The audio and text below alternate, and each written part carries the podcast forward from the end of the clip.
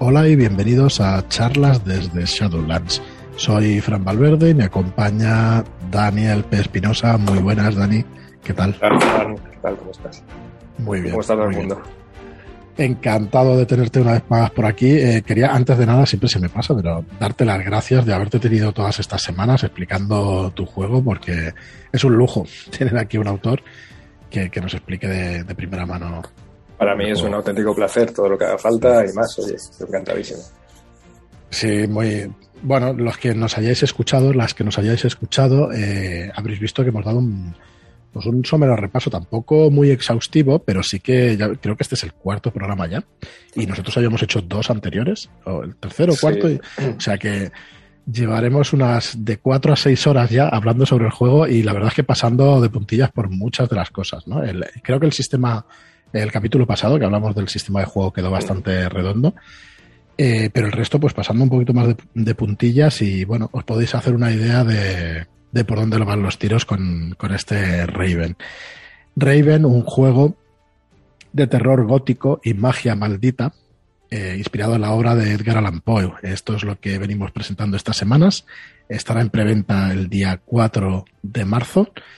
Y bueno, estará en preventa manual y alguna cosita más que nos reservamos todavía como, como sorpresa. Que esperamos que muy prontito pues os podamos enseñar. Y bueno, hoy Dani te había propuesto de que sacáramos un tema con, muy sugerente, que es eh, la magia en Raven. Esperamos no alargarnos demasiado, vamos a hacer, si podemos hacer un, un resumen, un breve resumen del sistema de, de, magia. Haré un esfuerzo por no apasionarme demasiado. No, no, no, para nada, sí. Ya sabes que yo estoy encantado. Lo que que, bueno, los programas y tal, bueno, nada, si nos vamos un poquito más, pues ¿qué vamos a hacer? Nos llevará la magia tenebrosa y sutil de, de, de Raven. Y elegante. Eso es. Pues bueno, empezamos cuando quieras. Realmente eh, existe un sistema de magia en Raven. Los personajes, vamos a empezar un poco por ahí, ¿no? Eh, o por donde tú quieras, por dónde nace la magia en el juego, cómo te la planteaste y, empezamos ya a explicarla. Es que tengo un montón de preguntas, disculpa que ya tan difuso, ¿no? Bueno, pues vamos a empezar por lo que es la, magia en el juego y tal. Eh, la magia, bueno, yo como tanto como jugador, narrador, como autor, escritor, como persona me apasiona el tema de magia a todos los niveles, ¿no? De hecho, en mi, librería tengo, en mi estante tengo varios grimorios, de, verdad y cosas así. Entonces, eh, es una cosa que siempre me gusta mucho. ¿no? En la novela que escribo siempre hay magia muchas veces y, soy muy fan a nivel de rol de Ars Mágica. Entonces, em, quería probar, introducir la magia también en un juego em, como este, que es un juego de terror gótico, pero también es un juego de fantasía en el fondo. Una fantasía más uh, de siglo decimonónica, etcétera, cercana y de terror. Entonces, la idea era que los propios personajes tengan acceso a esa magia que confronten o que sean parte y al mismo tiempo sean oponentes de una organización de magia, de magas y magos, que es la orden ah, eh, que, que, controla Raven. Y que si eh, la magia sea algo que está de fondo, que está siempre ahí y que pueda ser importante. Dicho esto, eh, en realidad se podría jugar Raven sin usar la magia. Es decir, no es obligatorio que los, la mesa de juego cada personaje utilice magia, aunque sinceramente le da, le da mucho color. La posibilidad de, si quieres cruzar al otro lado y hacer un ritual para atravesarlo y contra los riesgos que conlleva, invocar un espectro, etcétera, le da muchísimo color y le da ese toque de fantasía tenebrosa. Con lo cual, la opción está ahí. Y quería introducirlo además de una forma que fuese versátil, que, que, no fuese simplemente, pues bueno, hago magia y ya está, sino darle algo que sea, fuera acorde al, tono gótico. Por eso la magia tiene unos tonos particulares, unos elementos particulares. Y ahí está, el sistema es básicamente el mismo sistema que una tirada normal, de un giro narrativo normal, con un par de modificadores más para personalizar los usos de la magia y enfocado en algo que veremos que son los sacrificios, ¿no? Porque, pero bueno, ahí ya entramos a explicar cómo es la magia en Raven. Esto era la introducción de, bueno, Raven es un mundo en el cual la magia, ¿por qué magia? Porque en realidad hay elementos de fantasía detrás todo el rato. eh, fantasía barra terror. Los fantasmas con los distintos espectros, la niebla, el otro lado, maldiciones, objetos malditos, todo eso permea magia, que es algo que pertenece a los, a los relatos góticos y a las mismas obras de Poe. Al final es una forma de, de magia lo que hay. Por eso es algo que es parte intrínseca. Y ahí están los personajes, que, que son más y bajos también. Por supuesto, tenebrosos. Muy bien, muy bien. Y bueno, eh, existe esa magia, existe pues eso con esa base de, fantasía y eso. Eh, pero, ¿quién la puede practicar exactamente? O sí, ¿quién la puede practicar? O sea, bueno, lo vamos a responder ya. Los personajes, Corvus, la familia Corvus, eh, puede practicar cualquiera de los personajes Corvus o personas jugadoras, puede practicar esa magia pero va a tener relación directa con, su manera de ser o con su arquetipo ¿no? de, personaje. Exactamente, es cierto. ahí está la cosa. La magia conecta directamente con esa esencia maldita que tiene cada personaje. Los eh, arquetipos de personajes tenemos en Nigromante, la sin alma, la poeta, invocador. Con lo cual, eh, el planteamiento del juego es que cada personaje está especializado en un arte mágica. ¿no? Hay, varias artes, cada una en su área. Entonces, por ejemplo, el nigromante pues, maneja el arte de la nigromancia. La invocadora, pues, el arte de los espectros. Entonces, eso quiere decir que la magia es parte de su personalidad y su personalidad se moldea también a partir de la, de la magia en la que se han especializado. Es decir, tú no practicas la nigromancia y, no sé, eh, tu especialidad la pastelería, no, tu especialidad son los pasteles muertos porque eres nigromante, por ejemplo, ¿no? Entonces siempre tendrá un toque de eso. La magia no es algo accesorio, sino forma parte de, de cada persona que la maneja. Entonces, inicialmente cada personaje tiene un arte, aunque con la experiencia pueden ir aprendiendo otros artes para hacer otras cosas. Entonces, todos los personajes pueden hacer magia, eh, los miembros de la orden pueden hacer magia y no es que esté restringido, pero en general son las personas que lo suelen hacer. Decirlo, eh, pero pueden, eh, tienen una serie de, o sea, cada uno de los personajes tienen sus acciones normales y tú luego tienes sus acciones mágicas también. Si quieres vamos a ahondar ya ah, en, lo que pueden, en lo que pueden hacer. Bien, bien, bien. Bueno, sí, ya sé, ya sé por dónde va. Vamos a profundizar más en ello. Aparte, cierto, aparte del arte mágica que maneja cada, personaje, es verdad, es cierto que además permea todavía más aún. Todos los personajes Corvus tienen una serie de acciones eh, malditas, digamos, ¿no? unas acciones Corvus, que son cosas que pueden hacer cada uno precisamente por su sangre especial, ¿no? esa sangre maldita que tiene. Pues eh, Nigromante, por ejemplo, tiene contactos con gente que se mueve por cementerios similares, tal. Pero además, es capaz de canalizar esa maldición y esa, y esa magia, ese arte magia que maneja, para tener unas acciones específicas, que son, son las acciones Corvus, que son cosas que solo ese personaje puede hacer.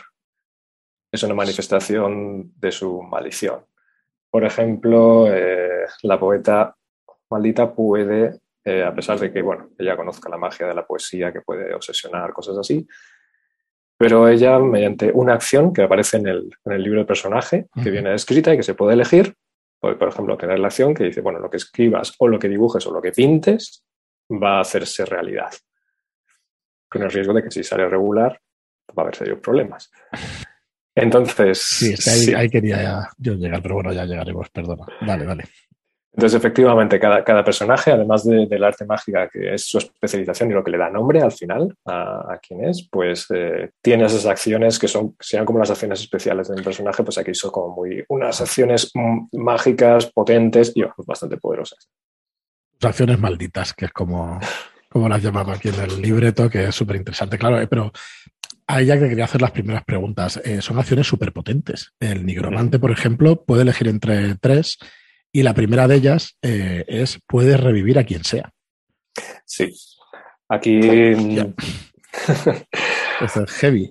Eh, sí, partimos de la base de, de la idea de este juego, como es un juego con una base totalmente narrativa, buscando las historias potentes, las historias profundas, intensas, no, no es un juego que se base en el crecimiento del personaje a partir de ser nada hasta ser muy poderoso. Es decir, sí hay una progresión, de hecho se va aprendiendo y se va subiendo en el círculo de magia, pero de inicio los personajes pueden hacer cosas muy poderosas y muy, muy peligrosas. ¿Por qué?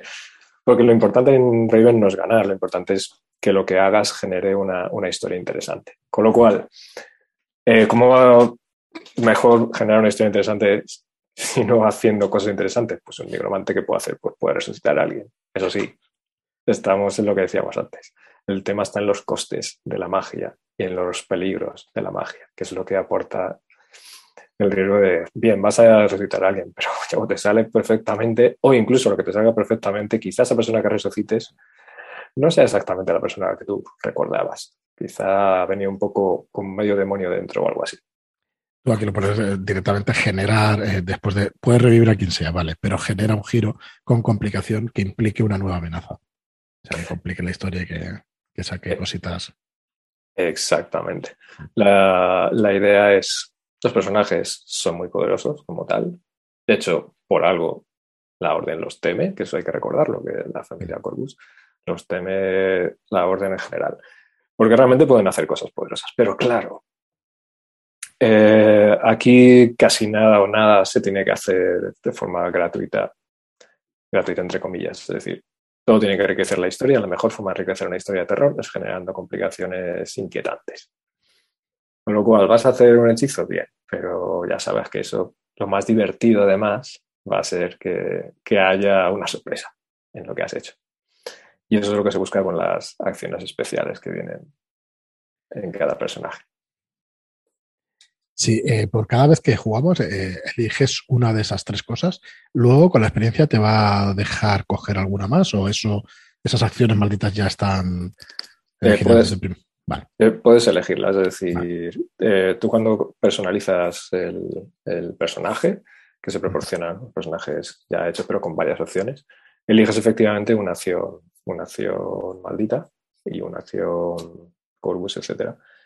Pero eh, hay una progresión, vas adquiriendo eh, puntos de avance y tienes un camino de aprendizaje. Con lo cual, cuando acumulas suficientes puntos en tu camino, que vas marcándolos, en ese momento eliges un, un, avance. Y uno de los avances que puedes elegir es tener, aprender otro, otro movimiento, otra acción maldita.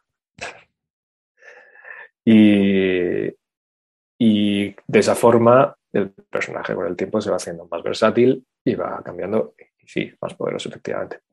Pero también está el camino de la niebla, que eso que también se van a ir corrompiendo con el tiempo. Pero eso...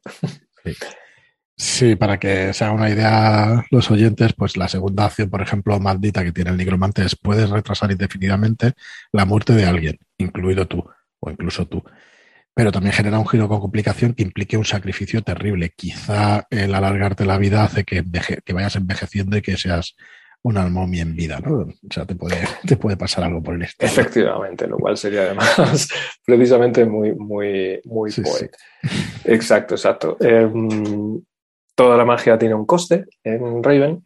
Eh, la magia requiere un sacrificio siempre y las acciones estas eh, malditas de, los personajes Corvus, pues, pues también. Y tiene que tenerlo.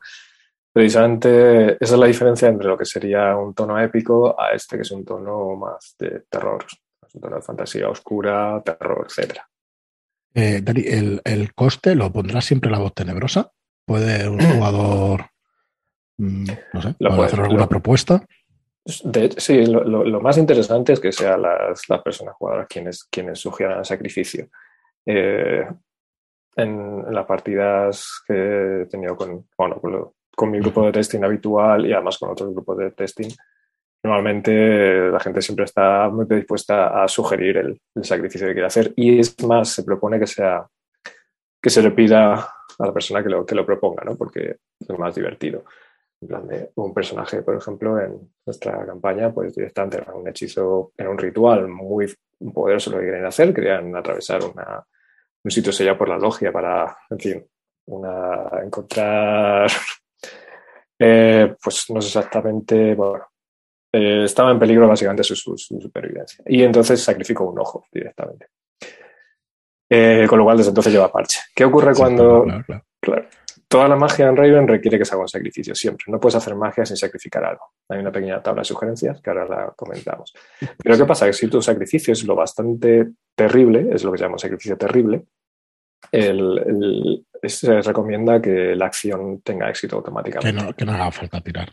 No, exacto. Si tú sacrificas algo tan terrible como quedarte sin un ojo, eh, pues obviamente ese hechizo funcionó. Funcionó y ya está, porque ya el coste lo va a estar pagando el personaje todo el resto de su vida, obviamente.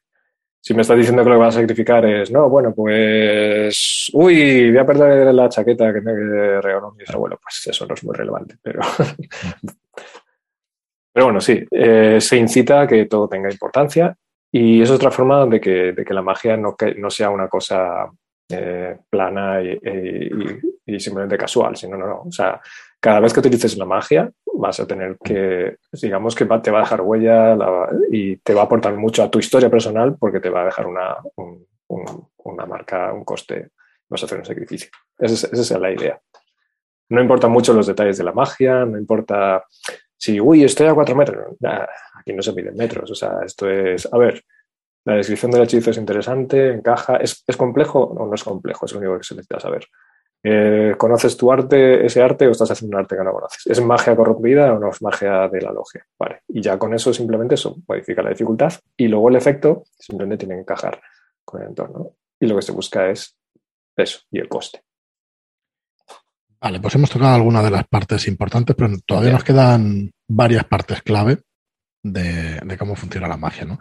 Eh, ¿Quieres que sigamos por el tema de los círculos o, ¿O pasamos directamente a los tipos de magia, digamos?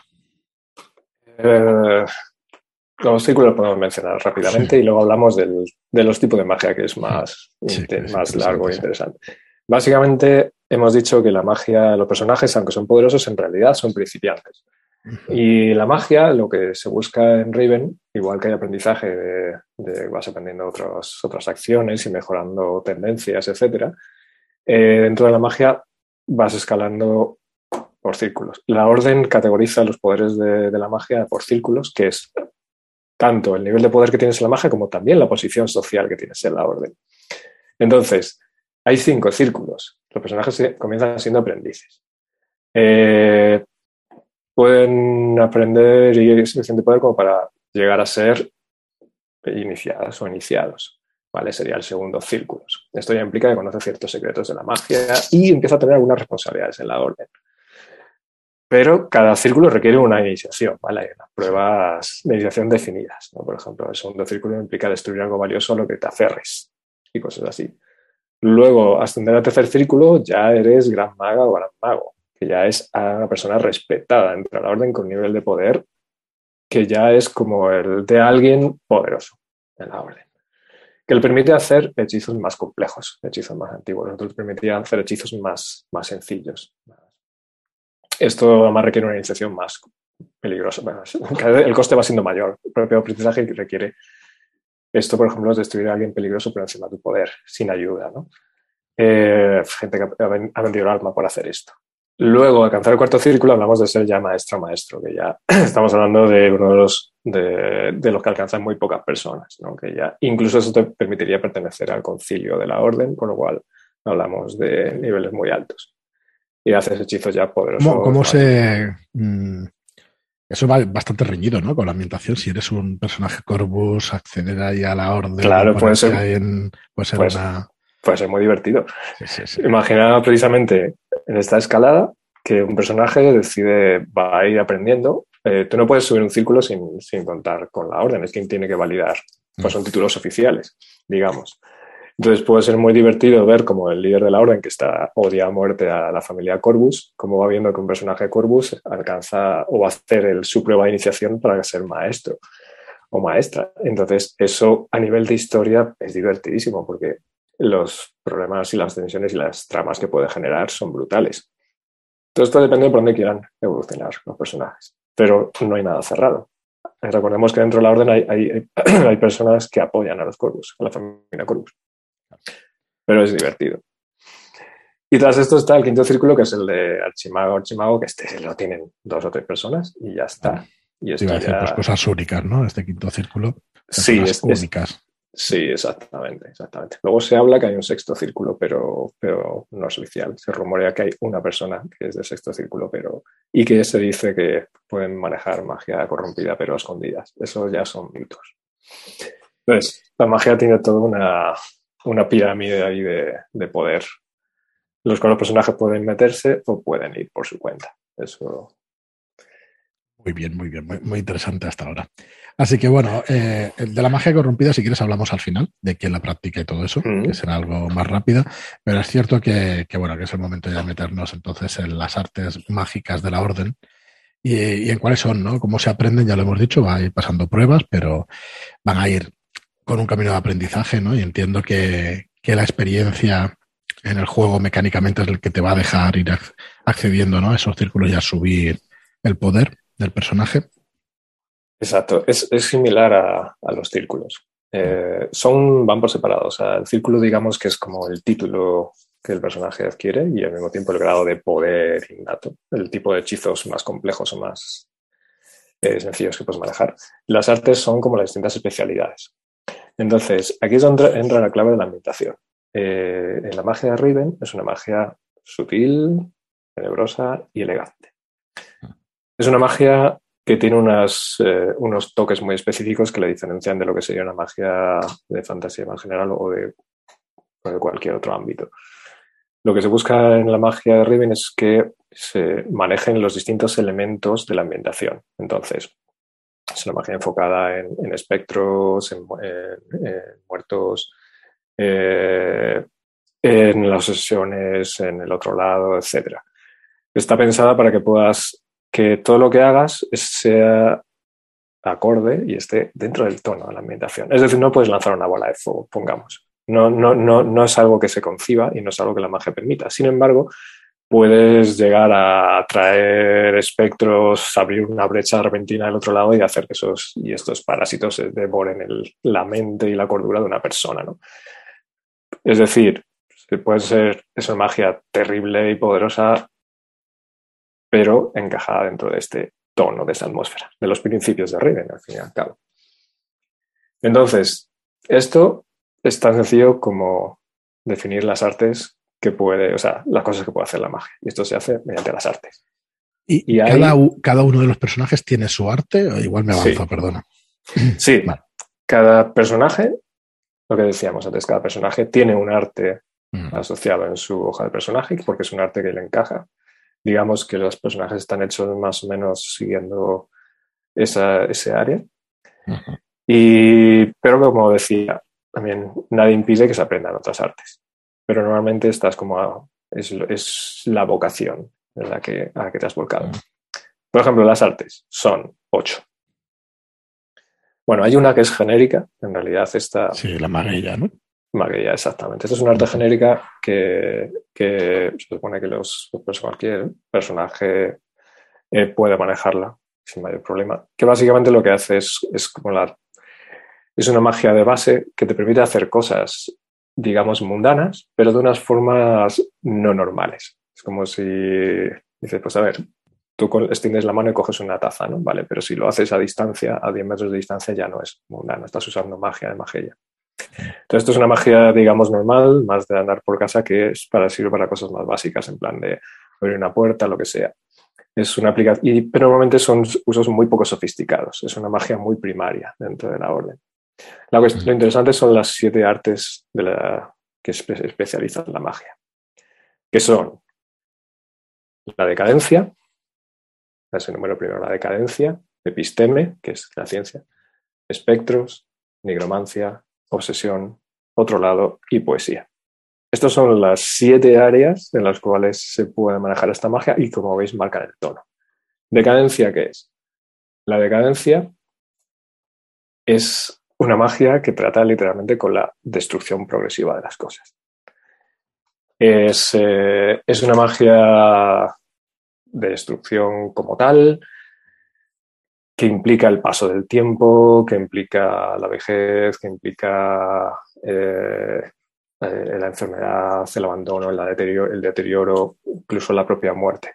Es todo tétrico. Los magos de decadencia, los magos de decadencia son generalmente personas que viven, imaginaos, cubiertos de polvo, en una habitación cubierta de polvo en la cual todo está oxidado y viejo, porque eso es lo que produce esa magia. Y es terriblemente peligrosa. Esta sería la magia más destructiva que existe dentro de la orden. Y es la que maneja la familia custodia, que es la que, como la familia ejecutora, que es la que vigila a, a los personajes. Luego está episteme, que episteme es la palabra griega de ciencia.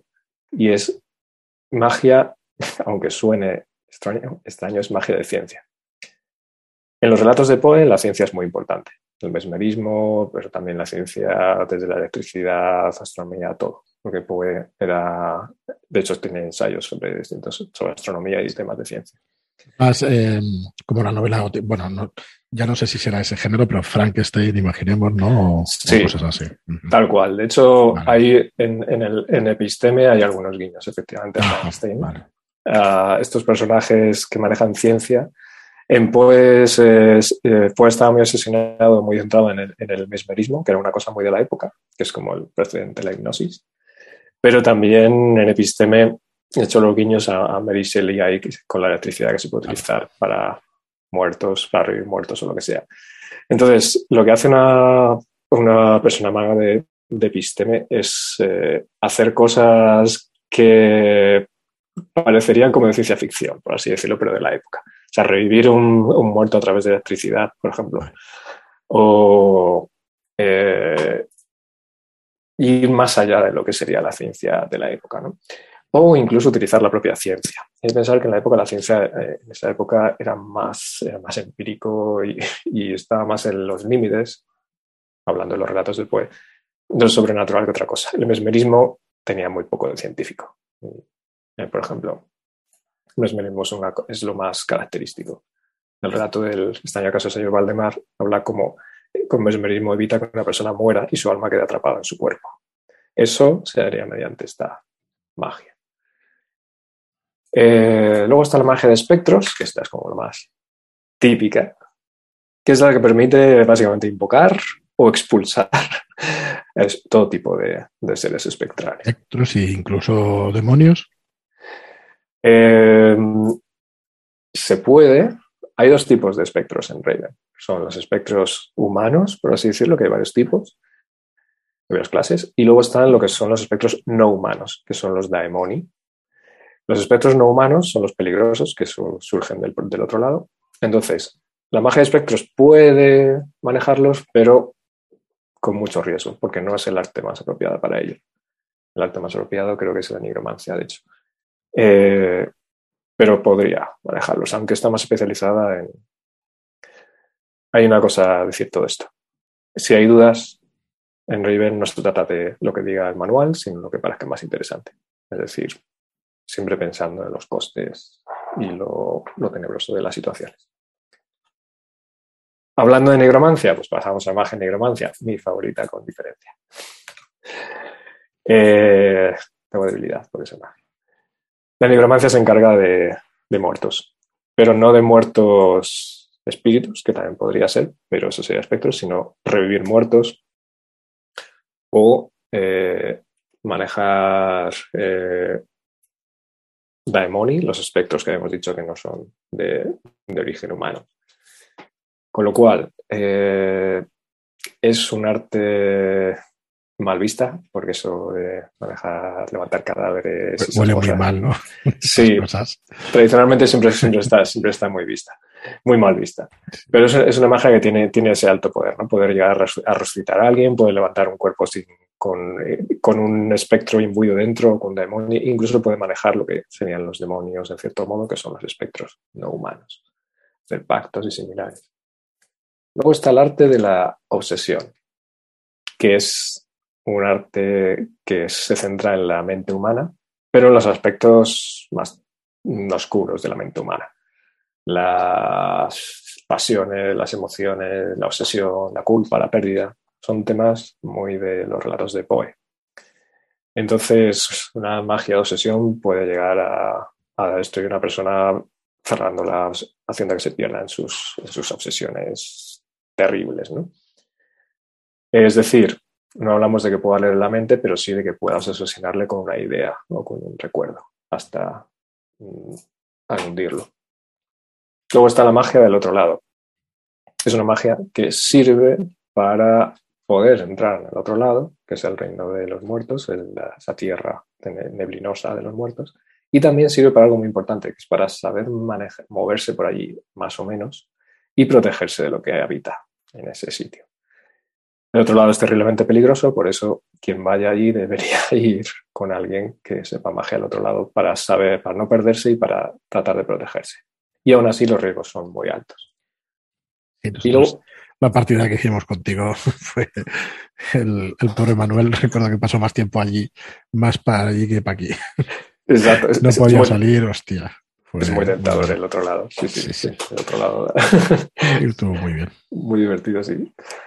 Y por último está el arte de la poesía, que es un arte que me parece muy bonita y que eh, no se trata solo de, o sea, no es, no es que sea un arte para, para escribir poesía. Es, eh, es un arte que tiene que ver con la creación, pero con el destino, la adivinación y las coincidencias. Es decir, es un arte que te puede servir para, por ejemplo, escribir una obra que te prediga lo que puede llegar a pasar o eh, como decíamos, lo de llegar a condicionar que sucedan cosas, provocar coincidencias o incluso manejar ciertos hilos del destino de alguien. Es un arte muy sutil, muy abierta a la creatividad, a la interpretación de la persona y muy peligrosa. De hecho, hay una en el manual, se explica, se dan las ideas de cómo manejar la adivinación. Vale, pues puedes llegar a adivinar cosas, pero sugerencias para manejarlo y que sea divertido y por tanto peligroso. Y estas serían las artes mágicas. yo quería hacer hincapié en que cada uno tiene una serie de sacrificios, cada una de esas artes, porque aquí tienes una lista de sacrificios sugeridos eh, que realmente pues hay que tener mucho cuidado. Bueno, tenemos que estar dispuestos ¿no? a hacerlo. Sí, exactamente. Claro, te decíamos antes que, que en Raven, para hacer magia, siempre que quieras hacer magia, un personaje puede hacer magia, siempre que quiera, ¿no? Requiere una serie de, gestos, de palabras. Eso queda al criterio de la persona, ¿no? Cómo hace magia exactamente. Se dedica a pintar en las paredes, eh, hace heridas para soltar sangre, hace trazados complejos, pronuncia palabras en griego, en idioma córvido, que es el idioma de la logia, lo que sea.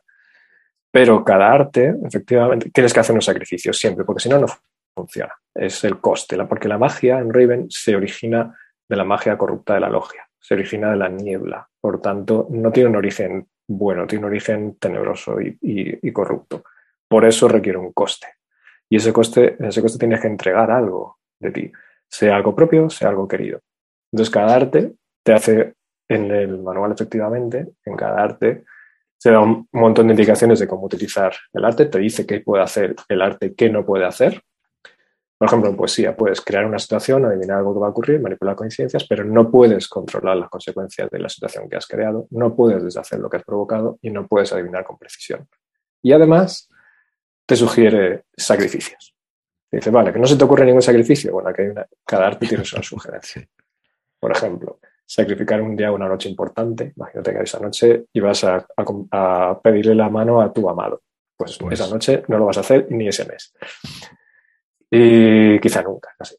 Sacrificas algo muy querido, te creas una secuela usando tu sangre, destruyes una obra única tuya, te, entregas al exceso de forma peligrosa, que alguien esté a punto de matarte, entregas tu triunfo a otra persona, por ejemplo. Ese ah, tipo pues muy sugerente, la verdad es que está, está muy chulo. Y vamos, si quieres, eh, por un par de cosillas ya finales, que es eh, cómo, cómo se practica, o sea, cómo se practica ¿no? Eh, mecánicamente, entonces, cómo puedes hacer magia, ¿no? ¿Funciona igual que en las tiradas normales? La premisa es la misma, exacto. Es hacer magia es exactamente igual que hacer cualquier otra cosa. Es decir, lo que vas a provocar es un giro narrativo. Si vas a hacer magia es eh, para porque estás enfrentando una amenaza, quieres superar una amenaza, un peligro, una situación, entonces realmente estás creando un giro en la historia con lo cual se, crea igual. Vas a utilizar, eh, vas a buscar primero la amenaza que estás enfrentando, igual si quieres, eh, por ejemplo, pongamos, solo quieres utilizar magia, ¿no? Si quieres adivinar dónde está, eh, dónde está, pues, Lord Asher, que es el líder de la orden, porque ahora mismo eh, sabes que va, que se ha llevado algo muy valioso que puede destruir a la familia, ¿vale? Puedes adivinarlo. Simplemente tienes que pensar cuál es la amenaza de ese hechizo que vas a hacer de poesía. la amenaza puede ser una maldición que ha dejado Lord Asher colocada ahí, que lo que puede hacer es que quizá eh, tu alma sea absorbida y llevada a la, niebla profunda del mar del otro lado. Entonces se define esa amenaza con resultados de amenaza y igual que una, que una tirada normal, se ve el maelstrom de, del nivel de tensión de la historia en el que estamos ahora mismo y además se añaden un par de modificadores más. Primero, eh, tienes que ver si si el arte que estás utilizando es un arte mágica que conoces.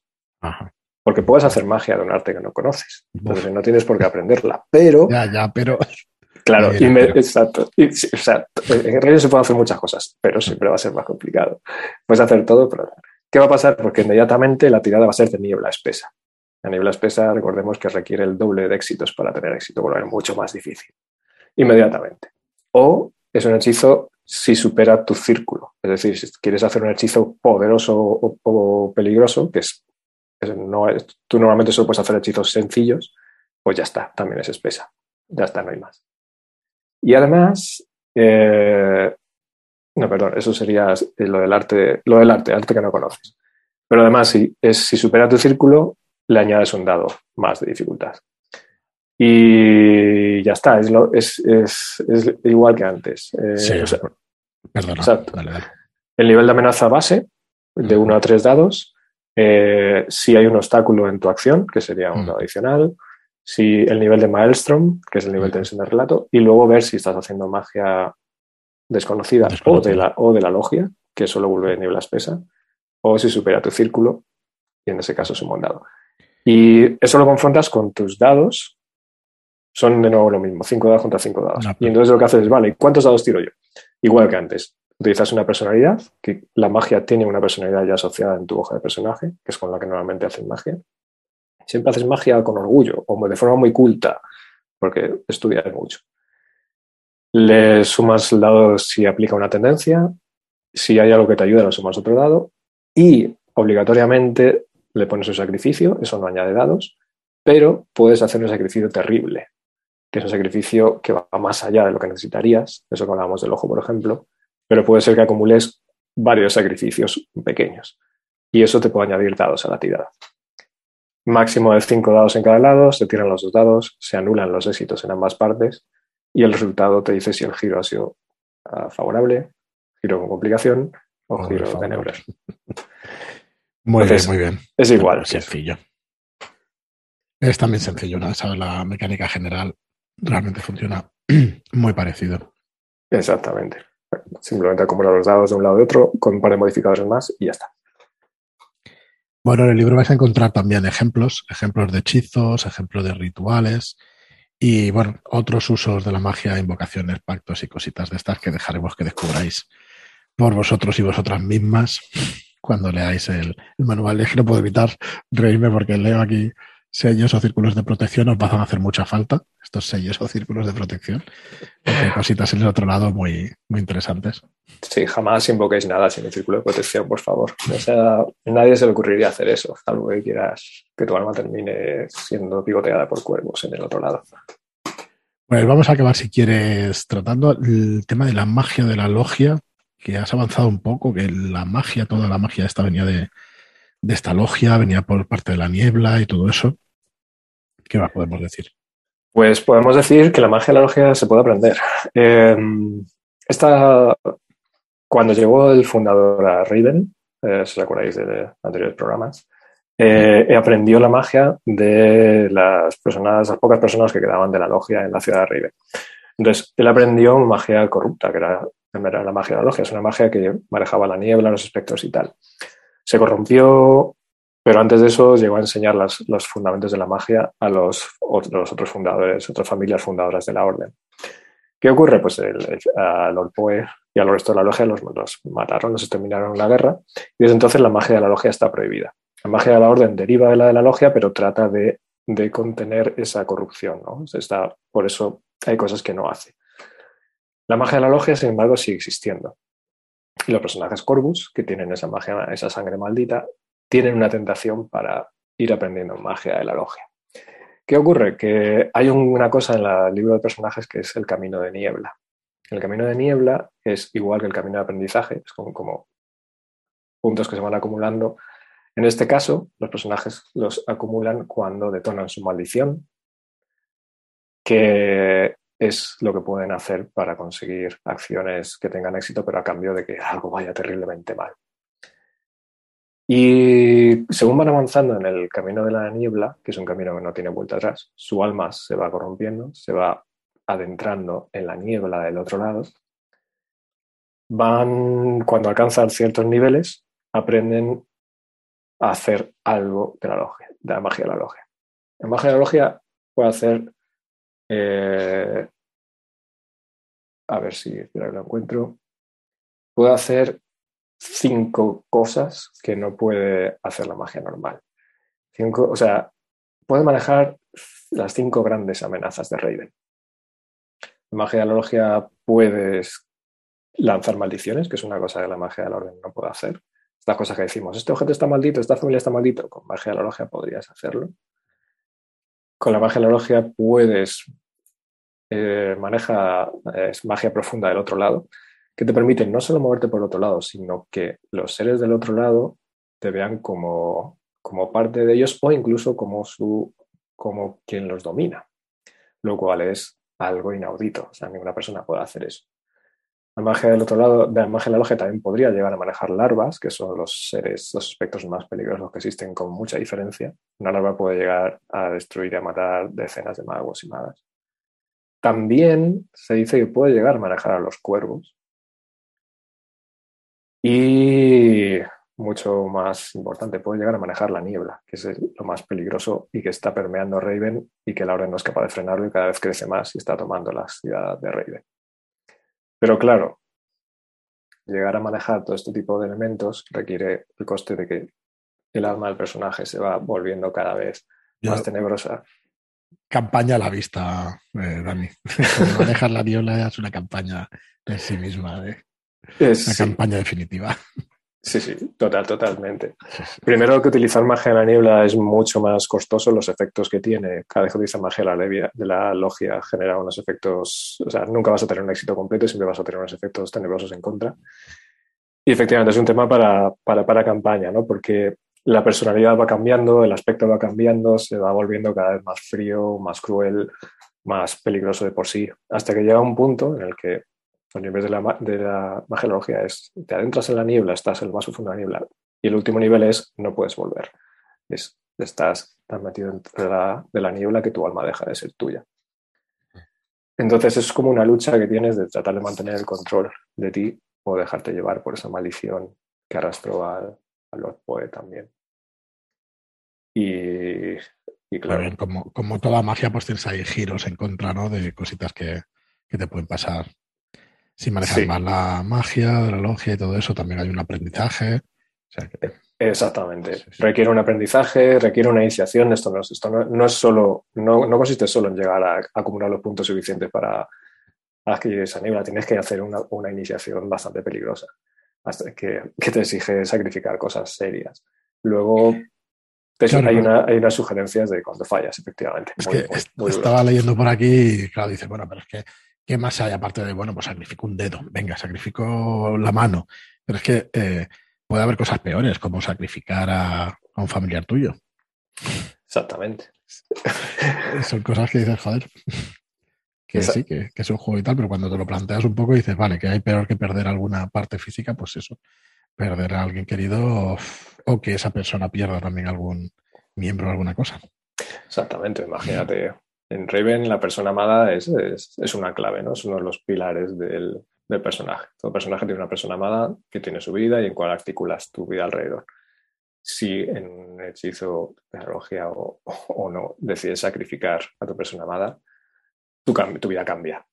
Imagínate que no solo entregas su vida a su alma, sino haces que, que, que el alma de tu persona amada se corrompa. O a partir de ese momento, igual, vas estás con una persona que ya no es una persona, es algo.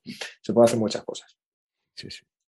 La imaginación al poder, como, como siempre, pero bueno, la verdad es que es muy sugerente todo. Bueno, pues nos vamos a quedar aquí, Dani, si, si te parece. Eh, nos queda muy poquito ya para, para preventa de Raven, para que veáis algunas de las sorpresas que tenemos preparados. Eh, preparadas. La primera de ellas es eh, bueno, una partida de demostración que se jugará el 22. Bueno, va a haber varias cosas. Rea en su canal está haciendo, está haciendo vídeos sobre el juego, hará una sesión cero el día 3 de marzo justo el día, bueno, justo la noche antes de la preventa o la tarde antes, pero el día 22 el día 22, que es la semana que viene, el martes, eh, vais a tener la primera partida en nuestro canal, dirigida por Rolero Viejo y jugada por Eugenia, Isabel, eh, Dani Solsona y Miki Pacheco. Vais a tener a estos jugadores y a David, a Rolero Viejo como narrador, como voz tenebrosa. Y bueno, estoy deseando ver ese día 22, esa sesión cero, porque bueno, con esa mesa es garantía de, disfrute. La verdad es que con este juego cualquier mesa, pero yo tengo muchas ganas de ver a Isabel Eugenia, sobre todo, viendo que van a sacrificar para, para poder subir esos, círculos de, de, la magia y todo esto. Estoy deseando verlos. Y luego, pues seguirá la partida también el día 25. Hablo de memoria, disculpadme si me equivoco en alguna fecha, pero lo iremos recordando. Y bueno, va a ser un, eh, un principio una aventura de una sesión y si, si, no se acaba, pues el 1 de marzo se acabaría la, la, partida, ¿vale? O sea que el 22, el 25 y el 1, en directo en nuestro canal de Shadowlands podréis ver en acción el, juego. Y una primera partida, sesión 0, el día 22, y luego ya pues la, la aventura que en principio viene en, el, en la guía básica, en la guía básica que acabo de soltar un spoiler con una catedral. Pero bueno, no pasa nada. Ya no sé si lo hemos dicho, creo que no lo habíamos dicho en ningún sitio, pero bueno. yo no sé si no había, a mí me suena que quizás sí. Oye, pero en cualquier caso es, es, una gran mesa, ¿eh? Porque, o sea, tener a David sí. Eh, narrando y tener a Eugenia Isabel, o sea. Sí, sí. Qué maravilla, qué maravilla. Ya, muchas ganas, y ya te digo que Dani y Miki igual. O sea, también, también. Son personas además eh, narrativas y, y bueno, que va a molar muchísimo. Y bueno, David dirigiendo, pues igual que le mete un color y, y un sabor a las cosas espectacular. Así que nada, dese, deseando verlos y, y, que estemos ahí en el, en el, directo apoyándolos y comentándoles cositas, no, no desconcentrándolos, por favor, que se concentren en, el tono tenebroso. Y nada, va a ser un placer escucharlos, la verdad. Pues la y nada, sí. nos quedan dos semanas para la preventa, así que bueno, semana que viene ya empezaremos a calentar motores y la, y la siguiente pues igual. Nos quedan unas cuantas sorpresas que anunciar con respecto a Raven. Y bueno, muchas ganas ya de, de lanzamiento y, y, de acabar ya de trabajar en él para que llegue cuanto antes. Yo lo que puedo decir es que lo que he estado viendo es espectacular. Estoy feliz. Estamos muy contentos. Muy contentos muy buenas de cómo queda así. A ver, a ver qué tal y sobre todo que guste a la gente, que se juegue, que es lo más importante de un juego, y yo me cansaré de, de decirlo. Eh, hubo una época en la que no entendía, bueno, pero si, claro, yo era coleccionista, pues si al final me lo voy a comprar, ¿no? Lo juegue, no, claro, no, no, no. Tiene que haber comunidad, tiene que haber gente que juegue a los juegos y, y eso es muy importante. Así que deseando que, que, llegue y que guste. Y nada, Dani, muchísimas gracias por pasarte. Muchas gracias, Fran. Todo un placer. Nada, a ti y a ver si, bueno, nos veremos eh, como mínimo el día de la preventa, la noche de la preventa, que haremos un directo con Joaquín y con Marlock también, que, que podamos celebrar como, como como merece la ocasión, pues este lanzamiento de, de Raven. A ver si podemos traer unos cuervos, unos gatos. Sí, sí, sí, unas, unas, velitas y algunas cosas velas, exacto. de atrecho. Muy bien, pues nada, muchísimas gracias, eh, Dani, y, y, a vosotros muchísimas gracias por escucharnos. Eh, gracias por vuestras reseñas de 5 estrellas en iTunes, por vuestros me gusta y comentarios en iBox. Eh, que, sepáis, que sepáis también que podéis valorar el podcast en Spotify, el podcast en general. Y nada más, y muchas gracias y hasta el próximo programa. Hasta luego.